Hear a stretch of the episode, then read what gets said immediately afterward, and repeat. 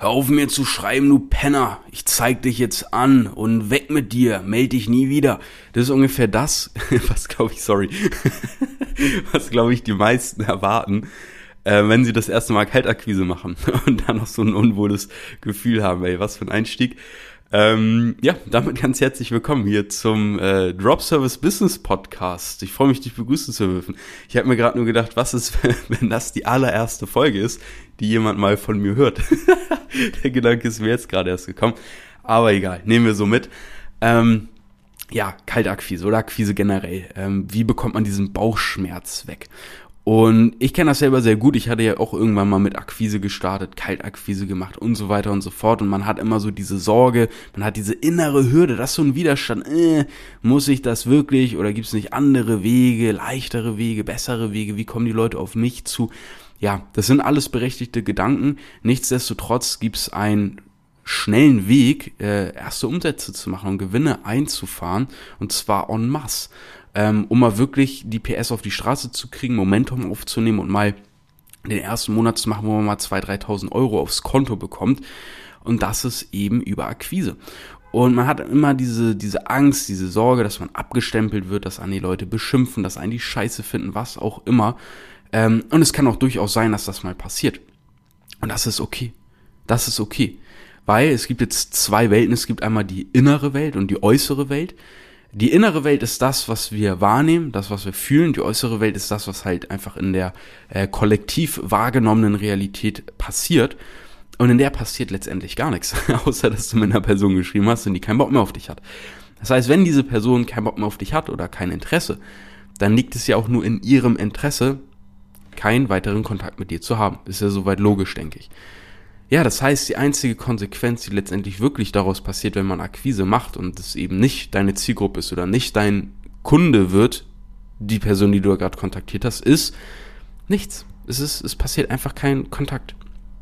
Und das, was im Grunde passiert, ist, dass du deinem wirklichen Kunden wieder einen Schritt näher kommst. Ja, weil wenn du Outreach machst, wenn du Akquise machst nach einem System, das bewiesenermaßen funktioniert, dann wirst du damit auch Kunden abschließen. Das ist dann nur ähm, eine Frage der Zeit. Und das, was in der Innenwelt passiert ist, man wurde abgelehnt. Man fühlt sich vielleicht scheiße, minderwertig, es drückt auf Selbstbewusstsein und man bezieht das auf sich als Person. Und das ist eben das Problem. Nein, du hast als Person nichts damit zu tun. Es kann sogar sein, dass die Person da gerade einen scheiß Tag hatte oder was auch immer. So, und das ist äh, völlig in Ordnung, das ist völlig erlaubt. Und das, was du halt noch nicht hast, wenn du jetzt Angst vor Quise hast, ist ein trainierter ähm, Unternehmermuskel, ja, ein trainierter Akquisemuskel in dem Fall. Ich vergleiche das gerne mit dem Sport, ähm, weil ich komme aus dem Fitnessbereich, äh, auch wenn man es vielleicht nicht sieht. Hä? Ähm, spar dir die Sprüche, nein Spaß. Und ähm, nee, was ich sagen wollte ist, im Sport ist es auch so, wenn du ähm, die, die, die ich habe früher in der 1 zu 1 Beratung gearbeitet, habe da die Kundengespräche geführt und die Leute dann äh, abgeschlossen oder halt nicht, wenn es nicht gepasst hat. Und die, die erste Hürde war für die überhaupt ins Fitnessstudio zu gehen, da mal ein Beratungsgespräch zu machen und ähm, sich das anzuschauen, weil die sich schon gedacht haben, ah, im Fitnessstudio sind wahrscheinlich nur fette Leute, äh, fitte Leute, so, aber ich bin halt fett und hässlich und muss da jetzt hin. Und die sehen alle gut aus und sind vital. Und äh, nachdem ich hier die fünf Stufen hochgegangen bin, um äh, mir das Fitnessstudio anzugucken, ähm, bin ich erstmal aus der Puste und brauche einen kleinen Zuckerwürfel, um wieder klarzukommen auf mein, auf mein Leben. so, das ist das Kopfkino, was die meisten Leute halt dort führen. Und was die Leute empfinden und so ist es auch bei der Akquise. Der entscheidende Punkt ist aber, sobald du es halt machst, und das ist bei allen Sachen so, merkst du, who the fuck cares? Erstens interessiert sich keine Sau für dich. Ähm, und zweitens juckt's auch kein, wenn du ihn schreibst in erster Linie, sondern entweder und das empfehle ich dir, befolgst du ein Skript oder eine Vorlage, die hoch individualisierbar ist, die anpassbar ist, ungefähr eine Struktur, äh, die du dann auf dich selbst anpasst, ja, äh, in der Akquise, und dann wirst du ein geiles Spiel haben, dann wird es richtig Spaß machen, dann wirst du das mit einer gewissen Leichtigkeit machen und du knüpfst einfach nur geile Kontakte und entweder ähm, lehnen die dich ab, ja, und sagen, hey, das passt gar nicht, ist gar nicht meins, oder du gewinnst einen Kunden oder es ist was dazwischen vielleicht jemand, der später mal kauft oder ein cooler Kontakt für dein Netzwerk, whatever.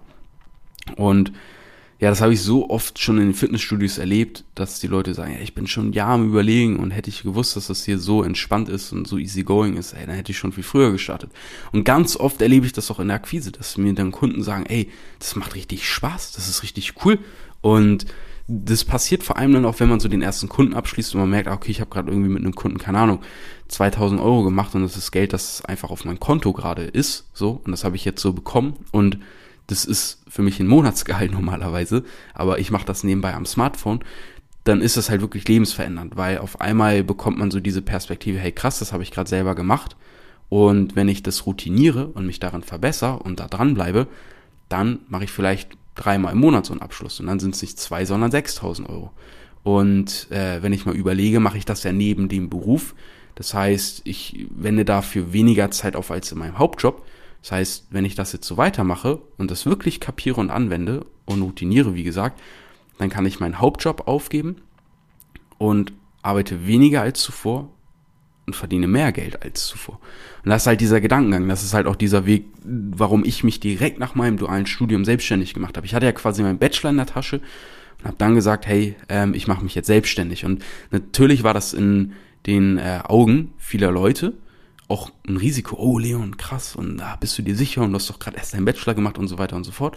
Ja, Leute, ich habe da aber schon, ich war ja in, da in der äh, Bildzeitung, hey, der Student, der nebenbei 4000 Euro verdient. Hey, ja, und das war gefühlt doppelt so viel, wie ich in meiner Branche sonst für 40, 50 Stunden Arbeit verdient hätte.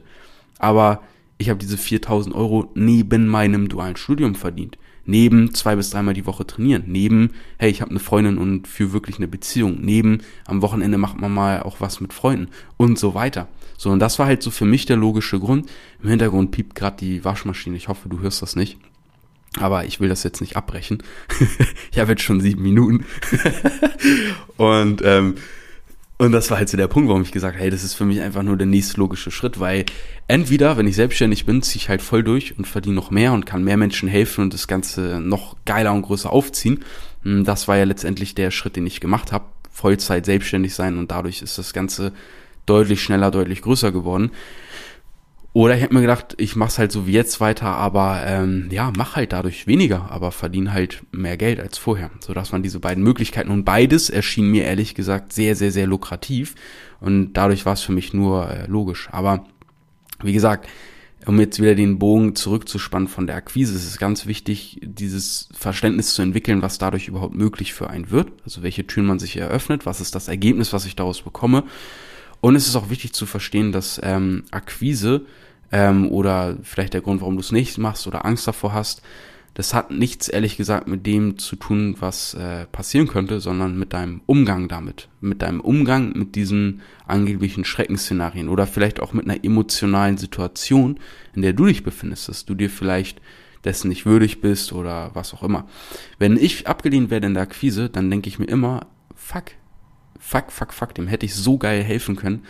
Tut mir echt leid für den, aber ist halt so und es ist seine Entscheidung, das respektiere ich jetzt. Aber es tut mir immer leid für die Leute, die ich nicht als Kunden gewinne. Ich, ich denke mir eigentlich nie, ah, fuck, vielleicht habe ich dir nicht gefallen oder fand mich blöd oder was auch immer, weil ich habe mir gedacht, hey, nein, ich stehe zu 120 Prozent hinter dessen, was ich da tue. Und wenn er nicht mein Kunde wird, ähm, dann ist es einfach nur schade für die Person. So, und es ist meine Pflicht eigentlich zu jeder Zeit Akquise beizubehalten, auch wenn ich äh, vielleicht äh, auch so viele Anfragen bekomme oder ich auch weiß, wie ich über Paid Traffic sehr lukrativ äh, Kunden gewinne und so weiter. Es ist trotzdem meine Pflicht, alle Möglichkeiten voll auszuschöpfen, um so viele Kunden wie möglich zu gewinnen, um so vielen Menschen wie möglich zu helfen. Ähm, ja, um daraus so ein Spinning Wheel, so ein Perpetuum mobile der positiven Kettenreaktion irgendwie aufzubauen und so weiter. Und das ist so ein bisschen die, die Attitude, die es braucht, aber die entwickelt sich nur mit dem Tun. Und in der Regel ist es so, wie gesagt, wenn du Outreach machst, ähm, such dir Leute, such dir jemanden, der, wo du halt weißt, okay, die haben irgendwie ein bisschen Ahnung vom Business, das muss nicht mal ich sein, aber such dir irgendwelche Leute, die in deinen Augen Plan haben, weil das ist super wichtig, weil sonst frustrierst du dich nur, wenn du es dann halt machst und du springst über deinen Schatten, aber du erzielst halt keine Ergebnisse und bekommst nicht mal Reaktion. Entschuldige, und das ist eben ganz wichtig, ähm, ja, da reinzugehen, das zu machen, Ergebnis zu erzielen und durch dieses positive Feedback ähm, durch diese positiven Erfahrungswerte zu merken, hey geil, ich kann mir richtig was aufbauen. Wie gesagt, ich habe am Ende des Monats 2000 Euro mehr auf dem Konto, heftig. Wenn ich jetzt das ähm, mehr mache, vielleicht sogar noch mehr und so weiter, dann kann man systematisieren, bla bla bla. Yes, das waren jetzt meine 10 Minuten, die ich einfach mal mit dir teilen wollte über das Thema Akquise, um nochmal so ein kleines Resümee zu ziehen. Ähm, erstmal, es geht jedem so. Zweitens, ähm, es gibt eine innere Realität, es gibt eine äußere Realität. In der äußeren Realität passiert nichts. Die innere Realität kannst du mit deiner Reaktion steuern. Ja. Ähm, und der nächste Schritt ist eben diesen Muskel, den Akquisemuskel zu trainieren. Und das geht nur, wenn man es macht. Du kannst nur Muskeln aufbauen, wenn du halt dich dementsprechend verhältst und Gewichte hebst und dich ernährst. Nur so geht's.